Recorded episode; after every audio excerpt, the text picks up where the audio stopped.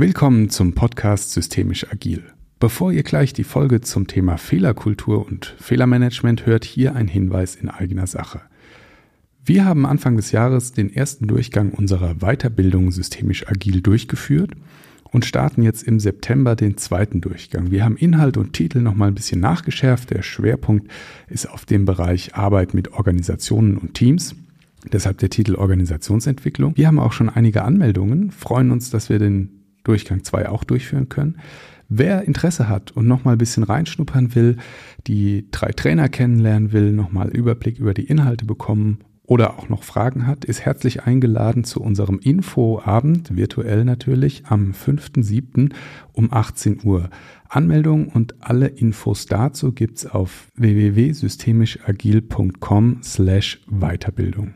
Wir freuen uns auf euch und jetzt ab in den Podcast Fehlerkultur. Willkommen beim Podcast Systemisch Agil. Mein Name ist Martin Schenkenberger, ich bin Scrum Master und heute mal remote. Das haben wir relativ lang nicht gemacht. Mir gegenüber sitzt Florian Zapp, ich bin systemischer Organisationsentwickler. Hi Florian. Hi Martin. Was machen wir heute? Du hast was mitgebracht. Ja, ich habe heute ein Thema mitgebracht, äh, das mich inhaltlich länger schon begleitet, erkläre gleich warum, über das ich total gerne spreche, was aber hohe Buzzword-Gefahr mit sich bringt. Aber da sind wir bei systemisch agil, äh, sind wir ja gewohnt. Da sind wir auch ganz außen vor mit unserem Titel. aber wie immer der Versuch, da ein bisschen Hintergrund dran zu bringen und das ein bisschen äh, ja von dieser allgemeinen Floskelebene runterzuheben, äh, und ein bisschen in die Tiefe zu gehen heute. Und zwar zum Thema Fehler, Fehlerkultur, Fehlermanagement. Wir werden gleich noch äh, drüber reden, aber insgesamt die Frage, wie gehen Organisationen mit Fehlern um? Mhm. Sehr spannend. Gerade auch aus der agilen Blickrichtung ist es ja ein großes Thema und ich habe so, immer so eine Vermutung, dass äh, so wie wir mit agilen Teams arbeiten und äh, in Sprints und und und, dass das ein bisschen was damit zu tun hat. Ich denke auch, aber würdest du sagen, kommt dir oft unter das Thema Fehlerkultur? Gar nicht äh, so viel, weil es, ähm, aber jetzt will ich gar nicht so viel vorwegnehmen, weil es natürlich ähm, so ein bisschen built-in ist, ähm, mhm. wenn du nach Scrum arbeitest, dass es so ja, so richtig hervorgekramt wurde, so oder so auf den Tisch gestellt wurde, so, okay, jetzt mal Fehlerkultur, jetzt müssen wir mal drüber sprechen. Das habe ich lange im beruflichen Kontext gar nicht gehabt. Einstiegsfrage an dich, Martin. Wann ist dir das letzte Mal ein Fehler passiert, an den du dich erinnern kannst? Oh, jetzt gleich so. Fehler, ich passiert gar nicht. Deswegen arbeite ich ja mit dir zusammen. genau, mach keine Fehler. Wochenende wollte ich ganz schnell ein Loch bohren und was anbringen. Und da, da geht der Fehler schon los, mal ganz schnell. und äh, naja, äh, zwei von drei Dübeln gingen echt gut rein und der dritte steckte irgendwie auf halben Meter fest und ließ sich aber auch, weil er doch relativ dick war, ließ sich auch mit einer Zange nicht so ohne weiteres wieder rausziehen. Und naja, da habe ich dann angefangen, den Dübel halb abzuschneiden draußen, weil das kann ja auch halten. Und dann habe ich gedacht, oh Gott, oh Gott. Hättest du einfach mal so ein bisschen mehr Zeit rein investiert in eine kleine Vorbereitung, dann wäre das vielleicht so nicht passiert. Was daran ist denn jetzt eigentlich der Fehler? Ja, und wie immer erstmal Definition. Was ist denn ein Fehler? Es gibt tatsächlich auch eine ISO-Definition, Nichterfüllung einer Anforderung. Das ist so ein bisschen unglücklich. Ich äh, nehme eine von einem Herrn Reason und der sagt, Fehler sind entweder unbeabsichtigte Abweichungen von Plänen, Zielen oder be bewusste Handlungen, die man aber aus mangelndem Wissen begeht und ohne negative Folgen zu beabsichtigen. Also egal, ob man Dinge aus Versehen tut, ja, oder ob man Dinge absichtlich tut, dann aber die negativen Konsequenzen nicht haben wollte. Fehler macht aus, dass man nicht bewusst oder absichtlich irgendwie gegen was verstößt. Und das ist, äh, wenn wir jetzt gleich weiterreden, für mich immer ganz wichtig, dass wir unterscheiden zwischen Fehler, die einem unterlaufen, wie man ja auch so schön sagt, und bewussten Verstößen. Weil hm. damit muss man in der Tat als Organisation auch ganz anders umgehen. Also ja. du hast ja nicht gesagt, der Dübel hält dort nicht, ich mach's trotzdem, sondern du, es, ne, ein, es ist ein unbeabsichtigte Abweichung von deinem Plan gewesen. Deswegen war es ein Fehler und kein Verstoß. Ja. Bevor wir nochmal zu dem Thema Fehler, Fehlermanagement einsteigen, es gibt so ein paar Grundannahmen, die mir immer begegnen, wenn wir über Fehler reden. Und die will ich mal mit dir durchgehen. Drei habe ich mal rausgesucht. Also das erste ist, wenn Fehler ja nicht beabsichtigt sind, dann sind sie vom Schicksal gesteuert und, und man kann nichts machen. Das ist natürlich Unsinn. Ja, also wir kommen gleich dazu. Wie Fehler entstehen, ist multifaktoriell, aber man hat natürlich immer ähm, die Möglichkeit, Fehler zu reduzieren oder Einfluss drauf zu nehmen. Jetzt die zweite Annahme ist, ähm, an einem Fehler ist immer eine Person schuld. Nach Schuldigen zu suchen, ist halt schön einfach. Ja, man muss nicht komplexe Abläufe in Frage stellen, man muss nicht die eigene Organisation hinterfragen, man sucht einfach irgendjemand, dem verleiht man den Schuldigkeitsorden und die Sache ist erledigt. Das Problem ist natürlich, es gibt in der Tat einen, der einen Fehler macht. Das ist so, aber es gehört eben noch viel, viel mehr dazu. Und man verhindert die Chance zu lernen, wenn man einfach nur den Schuldigen identifiziert und straft, äh, abstraft. Die Chance ist wahrscheinlich äh, relativ groß, dass äh, wenn man das macht, da jemand labelt, äh, dass der Fehler wieder passiert einer anderen Person. Genau, genau. Und das Dritte ist, wenn der Fehler passiert ist, dann kann man nichts mehr machen. Äh, auch das eine falsche Annahme, weil äh, die Folgen, die aus einem Fehler passieren, die summieren sich ganz häufig und werden immer schlimmer.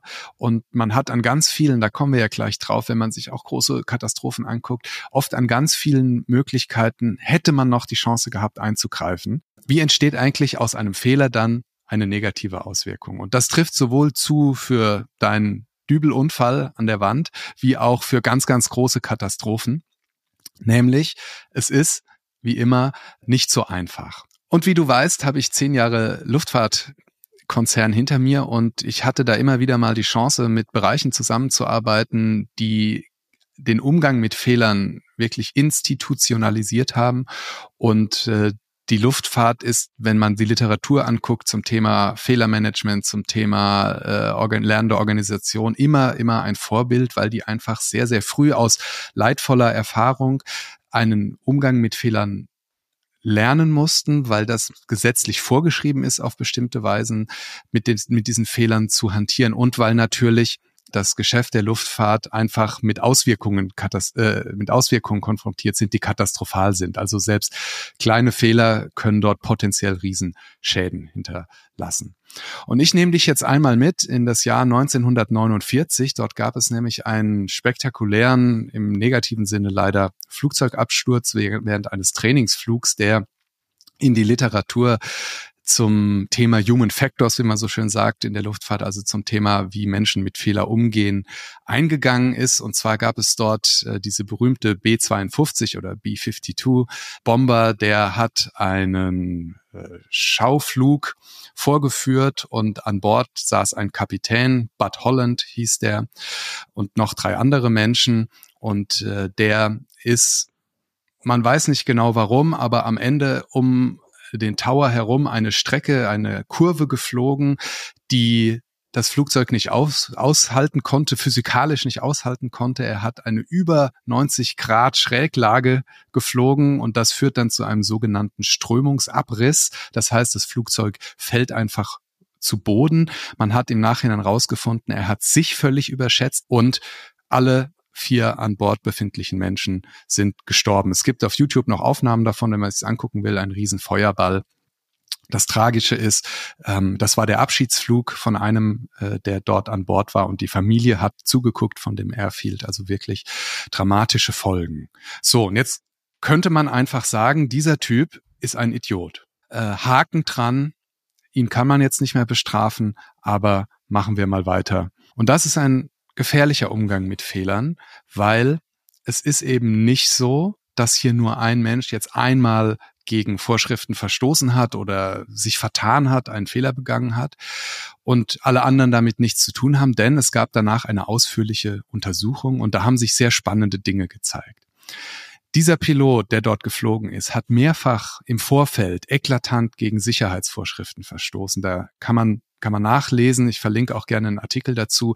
Der hat immer wieder, wenn es um so Flugschauen ging, einfach die Mindestflughöhe überschritten und es gipfelte dann äh, bei so Filmaufnahmen, wo er dann drei Meter, das muss man sich mal vorstellen, drei Meter über den Boden geflogen ist, äh, während das Flugzeug gefilmt wurde, so dass die, die Kameraleute sich in in wirklich realer Todesangst auf den Boden geworfen haben, weil sie dachten, dieses Flugzeug streift sie jetzt. Diese Dinge sind passiert und von denen wussten die Vorgesetzten. Und die haben dann angefangen, nicht das offiziell zu machen und offizielle Untersuchungen einzuleiten, sondern die haben dann äh, Workarounds geschaffen, indem sie zum Beispiel anderen Menschen verboten haben, alleine mit diesem Piloten mitzufliegen. Die haben aber, also das heißt, die haben so, äh, ne, so unter der Hand Regelungen gefunden, aber die haben offiziell nichts gemacht. Ein weiterer Baustein, der zu diesem Fehler geführt hat, war, dass der vorgesehene Sicherheitspilot ganz kurzfristig in einen Einsatz berufen wurde und der Ersatz in letzter Sekunde dazu kam, als die Triebwerke schon liefen und mit diesem dann Ersatzsicherheitspilot die geplante Flugroute nie besprochen wurde. Das heißt, er hatte gar keine Chance, dort im Vorfeld zu sagen, das kann so nicht funktionieren.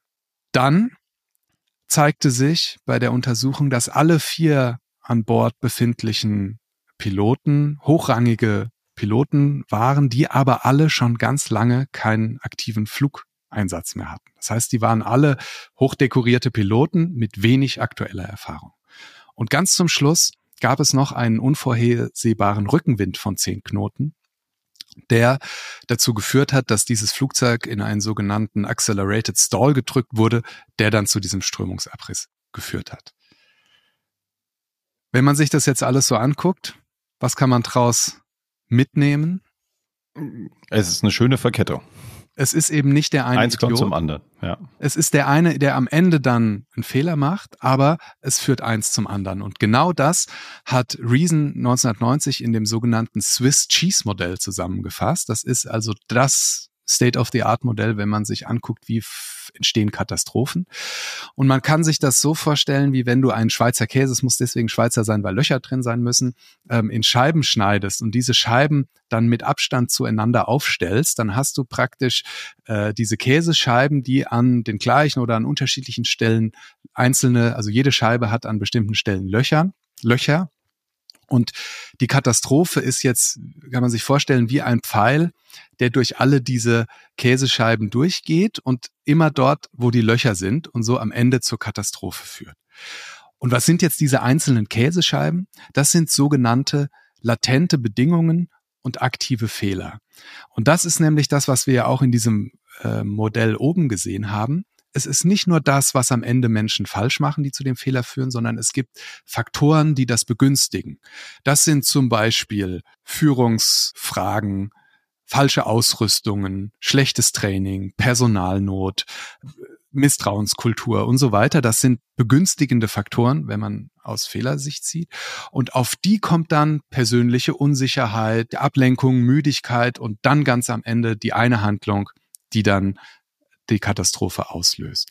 Und das muss man sich immer wieder vergegenwärtigen. Und das Spannende ist daran, dass das Schließen eines Lochs an jeder Stelle in diesem Modell die Katastrophe hätte aufhalten können. Und das ist ja dort oben auch so. Ja, am Ende hätte wären diese Fehlverhalten frühzeitig erkannt worden und Gegenmaßnahme eingeleitet worden. Hätte der Sicherheitspilot nicht einfach gesagt, äh, ich bin jetzt hier, fliegt los, sondern gesagt, Moment, stopp mal, äh, ja, muss die Flugshow halt noch eine halbe Stunde warten, sagt mir erstmal, was für eine Pla Strecke habt ihr geplant? Oder hätte man gesagt, Moment, Leute, hier muss jemand noch mit an Bord, der mehr Erfahrung hat. Also alles in der Summe, an jeder Stelle hätte man vermutlich diese Katastrophe verhindern können. Und das ist die Idee des Swiss Cheese Modells. Also einerseits Arbeitssysteme so, so zu gestalten, dass die Fehler gar nicht entstehen. Das nennt man Design Out. Oder so Sicherheitsnetze zu entwickeln, dass Menschen Fehler begehen können und es dann aber trotzdem nicht zur Katastrophe führt. Mhm. Sehr spannend. Ähm, aber äh, du hast es auch schon gesagt, er hätte, hätte. Jetzt haben wir ja das Gegenbeispiel da und ähm, hätte es ja auch, äh, vielleicht gab es äh, das ein oder andere warnende äh, Moment in dem ganzen Spiel, aber there is no glory in warning, das gehört ja auch dazu. Und ich glaube, da kommen wir ganz schnell zum Thema Kultur. Also was heißt denn jetzt Fehlerkultur? Einfache Antwort wäre das Gegenteil von dem, was die gemacht haben. Ähm, ja. Aber was heißt das denn? Also das erste, die grundlegende Bedingung für eine Fehlerkultur ist, ist, dass man Fehler aus dieser Ecke de, von, von Schuld und Stigma und Versagen herausholt. Denn machen wir uns nichts vor, wir wollen das nicht. Wir wollen das nicht bei, in, im Krankenhaus, wir wollen das nicht in, im Flugverkehr, wir wollen das nicht bei Kernkraftwerken, aber egal wo wir hinschauen, wo Menschen handeln, passieren Fehler. Egal ob wir es wollen, hören wollen oder nicht. Und das ist der erste Grundsatz einer Fehlerkultur, indem man das anerkennt und sagt, wo Menschen handeln, passieren Fehler. Oder nur wer nichts tut, macht auch keinen Fehler, wobei auch das Nichtstun natürlich ein Fehler sein kann. Also es, man muss erstmal anerkennen, wo Menschen handeln, passieren Fehler und das hat nichts mit Versagen, das hat nichts mit Schwäche zu tun. Deswegen, wir reden nicht über Verstöße, wir reden über unbeabsichtigte Fehler und das ist normal und kommt vor.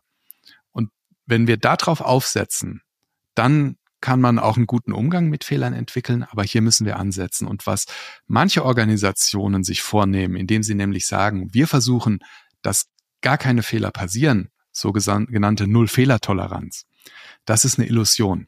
Und die führt nicht, nicht dazu, dass keine Fehler auftreten, sondern die führt dazu, dass Menschen Fehler vertuschen, dass ähm, äh, man die Verantwortung umherschiebt, dass man schuldig gesucht, wie auch immer. Also dieses Beschließen, wir machen keine Fehler, hat leider in der, in der Geschichte der Menschheit noch nie Fehler verhindert.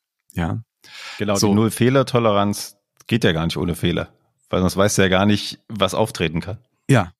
Das heißt, wir müssen also Fehler aus dieser Ecke der, der Schuld und Sühne herausholen. Und da haben wir nur eine Möglichkeit, indem wir über Fehler reden.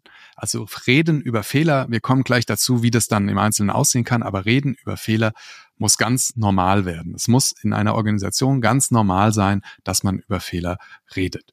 Und weißt du, was ein ganz großes Hindernis bei der Kommunikation über Fehler ist? Also mir würde jetzt einfallen, so das direkte Zuweisen von Fehlern. Mhm. Florian war es. Ähm, und vielleicht das Wort Fehler an sich. Man könnte mhm. ja auch drehen und sagen, was man bei Retrospektiven macht, so was haben wir denn gelernt? Mhm. So, da ist das ja auch schon ein bisschen mit drin, weil da kann man ja schon sagen, okay, lief nicht so gut, ich habe gelernt, dass ich das und das tun muss, dann passiert es nicht nochmal. Also das ja. wäre so das, was mir einfällt. Ja, genau. Bei dem ersten Teil wären wir auch nämlich wieder bei diesem Sündenbock. Ne? Dann ja. war es halt ich und alle können aufatmen und dann weiter zum nächsten Tagesordnungspunkt. Ein weiterer, weiteres großes Problem ist Hierarchie. Denn es gibt ähm, Untersuchungen, dass Menschen ihre Vorgesetzten ungerne auf Fehler ansprechen, nicht nur, weil sie vielleicht Angst haben vor den negativen Konsequenzen oder dass derjenige das nicht gut aufnimmt, sondern weil eine Unsicherheit bei einem selber ist, dass man denkt, naja, mein Chef, meine Chefin, die weiß, der weiß doch bestimmt, was sie tut. Was ich da jetzt gerade wahrnehme, ist das vielleicht dann doch gar kein Fehler? Blamier ich mich jetzt, wenn ich das offen anspreche? Das hat man ganz früh auch in der Luftfahrt gemerkt. In den 70er Jahren gab es einige Flugzeugabstürze, sodass irgendwann die äh, zuständigen Behörden in, den Amerik in Amerika, in den Vereinigten Staaten angefangen die, haben, die zu untersuchen. Und bei dieser Studie, die kam dann in den 90er Jahren raus, die haben über äh, 25 Jahre Flugzeugkatastrophen untersucht, hat sich ein ganz, ganz spannendes Ergebnis gezeigt. Über 80 Prozent der Unfälle, die passieren, wurden durch den Kapitän am Steuer verursacht. Also du weißt, im Flugzeug gibt es einen Kapitän und einen Copiloten. Der Kapitän ist der erfahrenere, aber es fliegt mal der eine, mal der andere. Also man nennt es dann Pilot Flying, Pilot Non-Flying. Also sowohl der Kapitän ist manchmal auf dem Beifahrersitz äh, im übertragenen Sinne, als auch eben der Copilot. Aber 80 Prozent der Unfälle sind passiert mit dem Kapitän am Steuer. Idee, warum das so sein könnte? Ja, mir fällt das aus dem Alltag ein. Ähm, die meisten Unfälle passieren auf dem Weg zur Arbeit. Sehr erfahren, alles im Kopf und also man ist sich so selbstsicher, dass man es gar nicht mehr sieht. Betriebsblind, das ist das Wort vielleicht. So ein, so ein wie so ein Routine-Paradox. Ja, Je genau. besser man in was. Ja, das ist äh, tatsächlich ein Punkt, den man diskutiert. Es gibt noch einen anderen Punkt, den man diskutiert, nämlich dass ein Sicherungsmechanismus schwerer greift, dass der Pilot, der nicht fliegt, eingreift, wenn er sieht, der Mensch, der gerade am Steuer des Flugzeugs sitzt, macht einen Fehler. Wenn der Co-Pilot fliegt, dann hat, hat sich in dieser Untersuchung gezeigt, der ranghöhere Kapitän meistens überhaupt keine Probleme, da einzugreifen und zu sagen, halt, Moment, mach das nicht. Mhm. Wenn der ranghöhere Kapitän fliegt, hat sich gezeigt, haben die rangniedrigeren Co-Piloten viel höhere Hemmschwellen, da einzugreifen, weil sie zum einen denken, oh Gott, der wird schon wissen, was er tut, aber zum anderen es einfach ne, eine größere Hürde ist, jemand Ranghöheres zu kritisieren. Das heißt, man vermutet, dass ein Großteil der Unfälle dadurch entstand, dass äh, es weniger Korrektive gab und äh, die nicht fliegenden Co-Piloten Sorge hatte, hatten einzugreifen. Auch da gibt es einen ganz, ganz äh, plastischen Fall, diesmal von Korean Airlines, auch aus den 90er Jahren. Ähm, dort gab es einen Landeanflug auf äh, Guam, einen sehr schwierigen Flughafen. Da waren die Wetterverhältnisse ganz schlecht und es war auch hier ein sehr erfahrener Pilot am Steuer und der hat äh, beschlossen, dass er die Bordinstrumente ignoriert und auf Sicht, wie der Name schon sagt, also mit dem Auge steuernd, diese Landung durchführt. Auch das ist leider nicht geglückt und er ist über die Landebahn hinaus in einen Berg geflogen. Und es hat sich hinterher gezeigt, dass äh, relativ früh der Co-Pilot und der technische Offizier, der an Bord waren, gesehen haben, hier läuft was schief sich aber nicht getraut haben, den ranghöheren fliegenden Piloten entsprechend deutlich zu warnen. Und das ist so schön, dass ich ähm, das äh, hier nochmal wörtlich zitieren muss. Also dieser Bordingenieur, der merkt dann, es geht schief, das ist ja per Blackbox alles aufgezeichnet, und will dem Kapitän sagen, guck auf deine Instrumente, vergiss es, du siehst nichts und sagt, das Wetterradar hat uns heute schon mal sehr geholfen.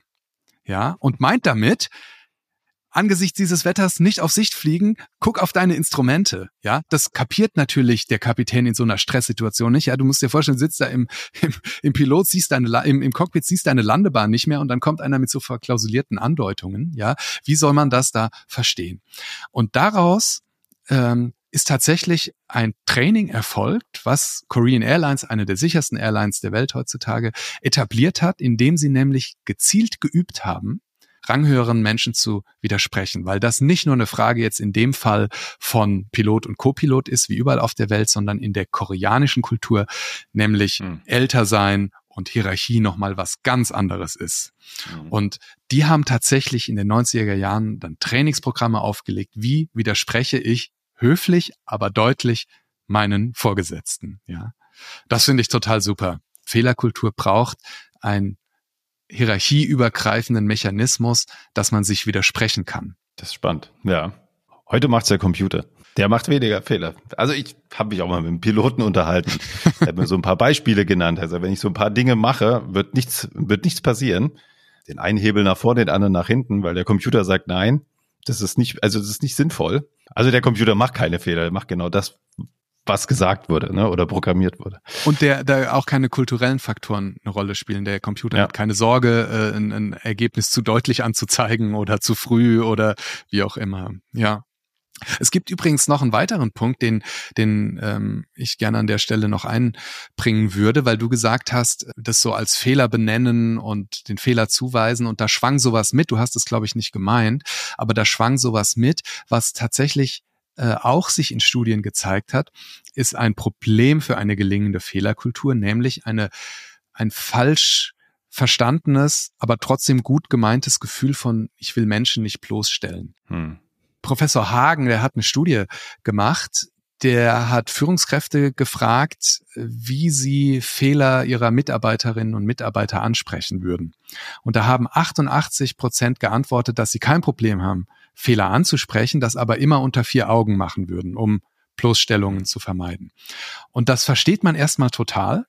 Das ist aber eigentlich genau das Falsche, weil wir haben es ja oben schon gesagt, andere Menschen können nicht davon lernen, wenn ich den Fehler mit dir, Martin, privat unter vier Augen bespreche oder vertraulich unter vier Augen bespreche und wir dann sagen, okay, damit ist jetzt erledigt, machen wir Decke drüber und weiter mit dem Tagesgeschäft.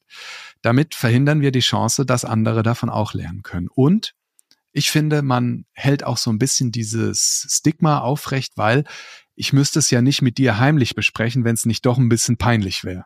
Ja, mhm. also sonst müssten wir diesen Umweg nicht machen. Das heißt, diese Idee, ich spreche Fehler immer nur unter vier Augen an, nicht in der Öffentlichkeit, ist eigentlich so gut sie gemeint ist, gegenläufig zu einer Fehlerkultur, wo es selbstverständlich sein sollte, über Fehler zu reden, natürlich ohne, so wie du das gesagt hast, direkte Schuldzuweisungen dabei zu machen. Hm. Reden wir schon über Möglichkeiten und Tools? Hast du welche? Ja, irgendwie habe ich gerade so äh, bei Professor Doktor klingelte irgendwie gleich Krankenhaus bei mir, weil das, mhm. das muss ja gar nicht ja. sein, aber trotzdem klingelte es. Ähm, wir haben ja auch schon hier in diversen Podcasts über Liberating Structures gesprochen. Ne? Das ist ja, schreib erstmal für dich auf und dann ja diskutieren wir den Punkt und dann geht's immer höher. Äh, du sprichst immer mit einer Stufe mehr Menschen in dem ganzen Prozess und gibst deine Ideen weiter, Sorgen und, und, und.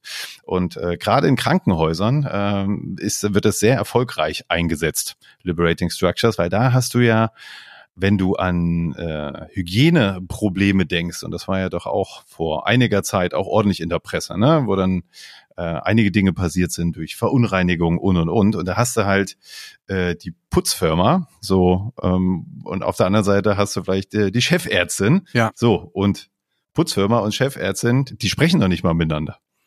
Und würden vielleicht auch nicht unbedingt was sagen. Da gibt es ja ganz viele Hierarchien drin in einem Krankenhaus.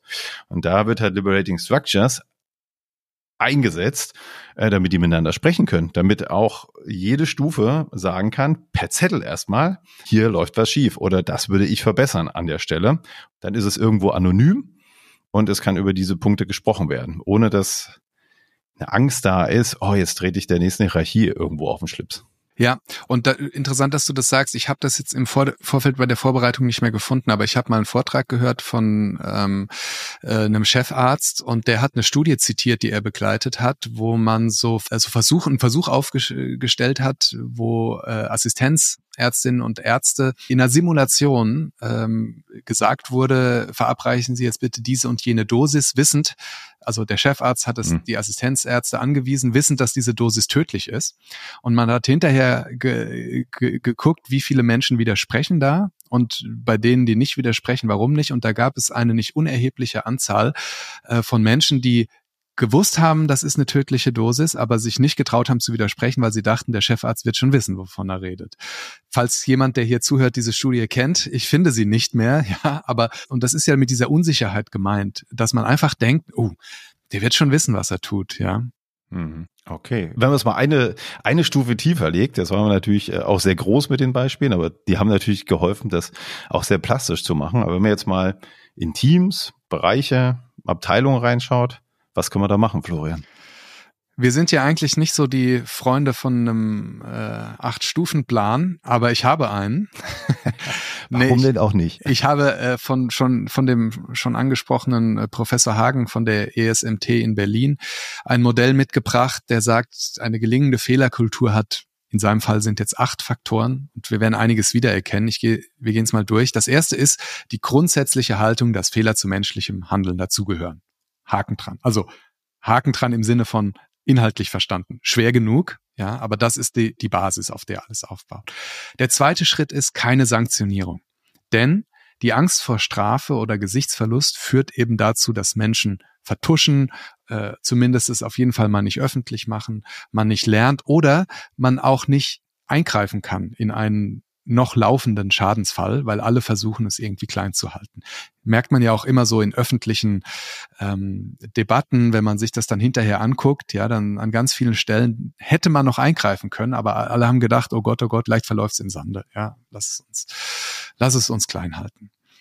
Das dritte ist, hat er genannt, walk the talk. Also es reicht nicht, dass Führungsebenen dann darüber sprechen, dass sie grundsätzlich offen sind und Fehler normal sind, aber dann über ihre eigenen Fehler nie sprechen, sondern der offene Umgang mit den eigenen Fehlern, nicht mit den Fehlern anderer, muss oben in der Hierarchie anfangen und dann als Normalität von oben nach unten weitergehen. So ist das nun mal in Hierarchie. Ja, da müssen die, die Sanktionen in der Hand haben, beginnen damit, diese Unsicherheit mal äh, in, in Kauf zu nehmen und darüber zu reden, wie Fehler gemacht wurden, welche Fehler man selber gemacht wurde und die mal offen zur Diskussion stellen. Wünschenswert wird vielleicht nicht immer klappen. Der vierte Punkt, nämlich indem man Fehler sachlich kommuniziert und sie eben rausholt aus dieser emotionalen Ecke von Vorwürfen und äh, Gesichtsverlust hin zu in, über, in ein normales, hast du ja auch ähm, schon immer mal wieder erwähnt, Daten äh, getriebene Idee, also zu sagen, uns interessieren diese Fehler einfach, weil wir aus ihnen ganz spannende Daten gewinnen können und sie interessieren uns nicht, weil wir da irgendwie Leute mit fertig machen können. Hm. Also sachliche Kommunikation finde ich total spannend. Ich war auch bei mindestens einem Projekt vorbei, wo halt mit der Software dann doch was schief lief, äh, wo auch wirklich Anwender hinten dran hätten Schaden nehmen können. Und da wurde das, was oder wie, wie das passiert ist, erstmal komplett zur Seite gekehrt und es wurden Meetings gemacht und es ging echt über ein paar Tage. Es war nicht lustig. Da ging es wirklich darum, okay, was machen wir jetzt? So, wie kriegen wir das jetzt wieder hingebogen? und gehen dann in die Analyse, wie das nicht nochmal passieren kann. Das fand ich auch ziemlich stark so, ja. Das ja. einfach, es gab keine Vorwürfe, nix, sondern wie können wir das jetzt reparieren? In der zweiten Stufe, was können wir machen, damit das nicht nochmal vorkommt? Ja, wenn das so funktioniert, dann hat man es, glaube ich, geschafft mit der ja. Fehlerkultur. Ja. Sehen dann auch alle Beteiligten, ja, okay, ähm, ich wäre ja nicht gleich ne, an die Wand, an die Wand genagelt, sondern okay, es geht jetzt konstruktiv weiter und ja, auch wenn es halt mal ein Fehler war, der sich dann doch ja ziemlich groß ausgeweitet hat und natürlich war das dann auch nicht nur eine Person. Ähm, ja, findet man auch als Unternehmen, als Team, wie auch immer, eine Möglichkeit, es auch zu beheben die, die beteiligt waren, die sind ja eh schon, äh, denen geht's eh nicht gut dabei. Und da muss man dann auch nicht nochmal draufhauen, weil die brauchst du ja in dem Moment, äh, um den Fehler mit zu beheben. Also nützt es gar nicht, die jetzt erstmal in den Boden zu stampfen. Absolut. Der fünfte Punkt, den müssen wir eigentlich unseren Hörerinnen und Hörern nicht erklären. Ähm, ich zähle ihn der Vollständigkeit halber mal auf. Man sollte versuchen, auf diese geschehenen Fehler unterschiedliche Perspektiven zu erhalten, weil jeder Mensch nimmt anders wahr, jeder Mensch interpretiert Zusammenhänge anders. Ich sage nur Stichwort Konstruktivismus. Das heißt, äh, um einen Fehler aufzuklären und zu analysieren, sollte man unterschiedliche Perspektiven auf diesen Fehler erlangen. Wenn dann aus Fehlern organisiert und strukturiert gelernt werden soll, dann braucht es irgendein Format, wo diese Fehler angesprochen und aber auch dann die Daten, die Learnings, die man daraus gefunden hat, dann irgendwie strukturiert weiterverwendet werden können. Und da gibt es in der Luftfahrt dieses Konzept des Debriefings. Das ist, wenn ein bestimmtes Ereignis passiert, dann können unterschiedliche Menschen das einberufen und da wird dann nach einem strukturierten Vorgehen äh, über das, was passiert ist, gesprochen und das Ganze dann aber auch in einer bestimmten Art dokumentiert und an bestimmte Bereiche weitergeleitet. Da fällt dir als Agilist bestimmt auch noch das ein oder andere Format ein, was man nutzen könnte, um über misslungene Dinge, Fehler und äh, was sonst schiefgegangen ist zu sprechen, oder Martin? Klar, in der Retrospektiven, also je nach Dringlichkeit, aber auch im Daily oder anschließend im Daily, dass da ähm, sich der diejenige meldet und sagt, Leute, hier ist was schiefgelaufen äh, oder hier läuft das schief, ich beobachte das, äh, da müssen wir was machen. Da gibt's jeden Tag die Möglichkeit, die Hand zu heben und ja, das passiert auch. Also bei Teams, die gut eingespielt sind, da kommt das. Ja, und weil sonst ist ja auch die Frage, wo gehe ich hin mit meinem Fehler? Ja, also wie mache ich das jetzt? Okay, ich Fehlerkultur, ich äh, bin auch dafür, dass andere daraus lernen können, aber was mache ich jetzt? Schreibe ich jetzt eine E-Mail, eine Rundmail, Achtung, Achtung, mir ist ein Fehler passiert oder so. Das heißt, wenn man im agilen Kontext oder im Scrum-Kontext in dem Fall arbeitet, hat man diese Formate. In anderen Kontexten ist das schon schwierig, ja. Wo, wie bringe ich das jetzt ein? Ja, muss ich auf die nächste Fuck-Up-Night warten, ja? Mhm. ähm, oder wo, wo spreche ich das an? Und jetzt kommt aber ein Punkt dazu, äh, den, der hier noch genannt ist, den ich auch nicht irrelevant finde, nämlich zu sagen, wenn das aber jeder nur in seinem Team, in seinem Bereich macht, dann lernt zwar das Team, aber nicht die anderen Teams.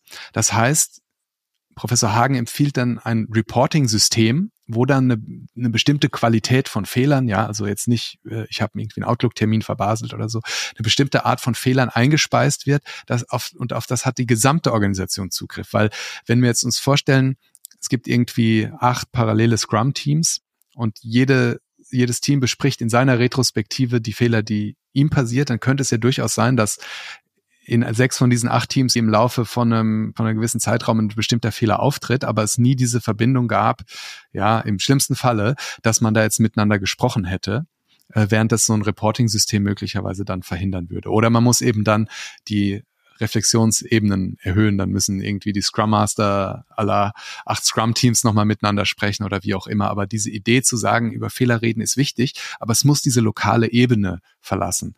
Das ist der siebte Punkt von diesen acht Punkten für eine gelingende Fehlerkultur. Und der letzte Punkt ist Zeit und Übung. Ja, und das ist, glaube ich, selbstverständlich ein anderer Umgang mit Fehlern, der, den kann man, da sind wir wieder bei unserem Thema Kultur, ne, das kann ich halt nicht beschließen und ab morgen ist diese neue Idee, wie ich mit Fehlern umgehe, in allen verankert, sondern das braucht Übung, das braucht Erfahrung, sowohl auf der Seite der Formate, ja, also wie gehe ich jetzt um mit so einem Fehler, wie lernen wir da draus, als auch auf der Frage der persönlichen Haltung und, und des, der, des Mutes und äh, einfach der, der Anwendung der dauerhaften. Hm, so. Absolut. Was sagst du? Wir mögen keine Acht-Punkte-Pläne, aber die sind nicht schlecht, oder? Ja, die passen ganz gut. Ja, das ist ja auch kein Acht-Punkte-Plan. Äh, geh von A nach B nach C oder in dem Fall Nummern. Ähm, das, diese hatten es ja immer mal wieder hier, auch diese Aufzählung, die sollen ja, sind ja auch schöne Verankerungen, äh, quasi Checklisten, äh, die man auch mal durchgehen kann und dann für sich das Nötige rausziehen.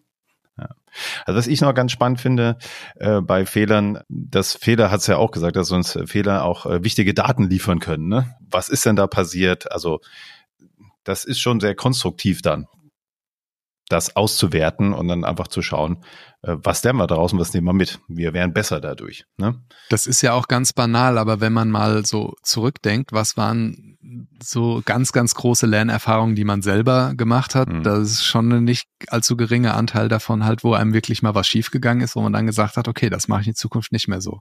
Ja. Und das ist bei Organisations- und äh, Handeln in Organisationen nicht anders, ja. Ja. Klar, das fängt immer bei einem selber dann auch an. Ne? Wie du vorhin schon gesagt hast, wenn ich auf andere zeige, hilft das nicht. Ähm, das hilft mir nicht, rauszukommen. Das hilft mir nicht zu lernen. Das hilft mir nicht, genau, um, um, um den Fehler zu beheben. Und ich glaube, ähnlich geht's auch Teams und Organisationen. Du kannst nur einen guten Umgang damit finden und äh, dann da ordentlich wieder rauskommen und für die Zukunft gewappnet sein. Ja. Was mache ich denn so als Führungskraft? Was fällt dir ein? So, was mache ich damit? Ein paar Sachen haben wir ja schon angesprochen. Ja. Also du fängst bei dir selber an als Führungskraft ja. und äh, redest über dein. Also das finde ich auch immer gut, wenn ich mit Führungskräften dazu arbeite. Dann sagen die oft, okay, ich werde jetzt die Fehler von meinen Mitarbeitern viel offener ansprechen. Also es ist auch gut, aber, aber mit, mit bei dir anfangen meine ich jetzt, dass du bei deinen Fehlern anfängst, ja. Also um eben genau diese Normalität herzustellen, zu sagen, natürlich macht jeder Fehler. Guck mal, Leute, erst gestern ist mir das passiert, ja. Und da gibt es äh, manchmal äh, gibt es verschiedene Ideen, die manchmal so und manchmal so ankommen, aber es gibt Teams, die küren den Fehler des Monats. Ja, also da ist dann eine paradoxe Intervention, so die Idee, äh, das auf so eine spaßige Art zu machen, aber auch mit diesem Gedanken es zu entstigmatisieren. Es gibt, ich habe es vorhin schon so ein bisschen augenzwinkernd angesprochen, diese Fuck-Up-Nights, also Veranstaltungen, wo man drüber berichtet, was einem schiefgegangen ist, mit der gleichen Idee, Fehler ähm, irgendwie allgegenwärtig zu machen. Aus all, alle diese Punkte sind nett, ja, wenn sie dazu dienen, diese, dieses, diese Grundkultur oder dieses Grundverständnis von der Allgegenwärtigkeit von Fehlern zu schaffen, es reicht nicht für eine Fehlerkultur, ja, weil aus so einer mhm. Fuck-Up-Night, da lachen dann alle mal irgendwie und verstehen sich gut, aber da ist ja kein strukturiertes Lernen daraus. Trotzdem kann es ein guter Anfang sein. Also du fängst bei dir an und dann ähm, ist, glaube ich, wirklich der, der, der große Knackpunkt, dass du es schaffst, von Vorwürfen und persönlichem Herausdeuten und so auf diese sachlich konstruktive Ebene des Lernens zu hm. wechseln. Mhm. Und das ist die Hauptherausforderung. Das, und da sind wir bei einem, diese Folge steht ja auch schon ewig in unserem Board bei einem Thema, das äh, ganz häufig fällt, nämlich das Thema psychologische Sicherheit. Das heißt, arbeiten Menschen in einem Umfeld, wo sie das Gefühl haben, ich kann mich auch mit Schwächen und Unsicherheiten überhaupt öffnen. Ja. Hm. Und da bei diesen Fragen fängt es an. Ja. Das wären so erstmal meine Punkte. Was würdest du noch sagen? Was muss die Führungskraft tun? Ja, es geht natürlich auch ein Stück weit um Wertschätzung. Ne? Wenn da jemand sich vorwagt, sagen wir jetzt mal nicht, ja. bei den Scrum-Teams haben wir diese Thematik nicht ganz so, weil durch die Retrospektiven haben wir ja immer wieder, dass die Dinge auf den Tisch kommen und darüber gesprochen wird. Aber auch da ne, eine gewisse Wertschätzung. Super, dass du das sagst. Schön, dass das hier auf den Tisch kommt. Und da können wir jetzt dran arbeiten. Also das finde ich ganz spannend. Und wenn wir über Führungskräfte sprechen, äh, ja, die sollten ihrer Linie treu bleiben. Ne? Nicht einmal sagen, juhu, ich habe ein Seminar gemacht, das merken natürlich auch alle. Und jetzt reden wir mal über Fehler. Am besten fange ich als Führungskraft mit meinen Fehlern an auf einmal von heute auf morgen. Guckt mal, was mir heute widerfahren ist. Und alle sitzen da und denken, oh Gott, was sagt äh, sie denn jetzt auf einmal? sind peinlich berührt, weil sie es nicht gewöhnt sind. Ein bisschen übertrieben an der Stelle. Aber der Linie treu bleiben wäre noch so ein Thema wenn du das einführst, dann ja, einfach dabei bleiben und jetzt nicht heute so bewerten und morgen anders. Ja, genau, also das auch wachsen lassen. Ja. Genau. Verstöße ahnden haben wir noch, ne? Also diese kleine Abgrenzung zu den Fehlern, ja. Florian. Damit, das hast du am Anfang auch gesagt. Was machen wir denn damit noch? Das muss man klar auseinanderhalten, weil es geht nicht darum, so eine Laissez-faire-Kultur einzuführen, wo jeder machen kann, was er will und es ist egal. Dinge, die man wieder besseren Wissens tut oder weil man Dinge nicht gelesen hat oder was auch immer, die muss man natürlich anders bewerten als eine Entscheidung, die gefallen ist und sich hinterher dann als falsch herausgestellt hat. Also das muss man für sich und auch für die Fairness im Team einfach klar unterscheiden. Das heißt, wenn ich sehe, jemand verhält sich bewusst regelwidrig, bedeutet nicht, eine Fehlerkultur heißt, ich darf das nicht sanktionieren. Natürlich, damit muss ich normal umgehen, wie ich mit Verstößen eben umgehe in dieser Organisation, weil es gerade ein Unterschied ist, wir haben es ja am Anfang gesagt, das eine ist absichtlich und das andere unabsichtlich. Ja. Ich finde auch, das kann ja auch zur Verankerung der Fehlerkultur beitragen. Gibt schon klare Grenzen immer noch und äh, ist ja auch wichtig, weil dann ist ein Fehler etwas, was passieren kann, aber ein Verstoß ist ja mutwillig passiert und das geht halt nicht. Da kommt man auch nicht raus, ja, habe ich halt auch mal einen Fehler gemacht. Nee. Und man muss natürlich auch gut sich überlegen, wenn ich jetzt einführe, also das hatte ich neulich bei einem Kunden, die haben dann so Umverteilung von Verantwortung und so eingeführt und auf dem, im Gespräch und mit den Führungskräften in den Workshops, da haben alle gesagt, ja klar, und so ist es und dann passieren sicher auch mal Fehler und so und dann passierte der erste Fehler von den Menschen, die wir vorher halt das noch nie gemacht haben, äh, in der Hierarchie weiter unten. Und dann war ganz kurz so ein, so ein Innehalten und dann diese, diese Erkenntnis, okay, äh, drüber reden ist das eine, wenn es dann passiert, ist das andere. Und dann gab es ganz kurz so Tendenzen zu sagen, okay, alles wieder zurück, muss alles wieder zu uns, bis dann einer gesagt hat, Leute, also genau das wollten wir. Jetzt passiert's. Jetzt müssen wir auch bei der Linie bleiben. Das hast du ja gesagt. Ja. Das heißt, man man muss, wenn man sagt, wir lassen Fehler zu oder wir äh, anerkennen, dass es Fehler gibt, dann müssen die schon auch passieren dürfen. Und deswegen ist es einfach wichtig, auch da muss man natürlich nochmal klar drauf schauen, dass man Bereiche identifiziert, wo kann man auch wirklich mal mutig probieren und wo nicht. Also selbstverständlich kann man nicht irgendwie ein Atomreaktorunfall äh, provozieren und dann sagen, ah, hups, da haben wir gerade mal dieses Kanban ausprobiert, hat wohl nicht geklappt, aber hey, Fehlerkultur ist wichtig, sondern es gibt Bereiche, da kann man anders äh, experimentieren als in anderen. Das ist, glaube ich, klar. Trotzdem gibt es manchmal Menschen, die sagen, Fehlerkultur, nee, da können wir äh, nichts mitmachen, weil wir arbeiten in so einem Hochsicherheitsbereich, äh, da dürfen einfach keine Fehler passieren. Wir haben vorhin schon drüber gesprochen. Ja, die passieren trotzdem, aber natürlich meinen die Menschen damit, wir können jetzt nicht einfach machen, was wir wollen. Und das ist, glaube ich, auch äh, logisch, das ist nicht gemeint mit Fehlerkultur. Ja, ja. Ich glaube, wir haben es gut umrissen, Florian. Vielen Dank. Ich finde das sehr spannend, das ganze Thema. Ja, vielen Dank, Martin. Bis zum nächsten Mal. Bis Tschüss. zum nächsten Mal.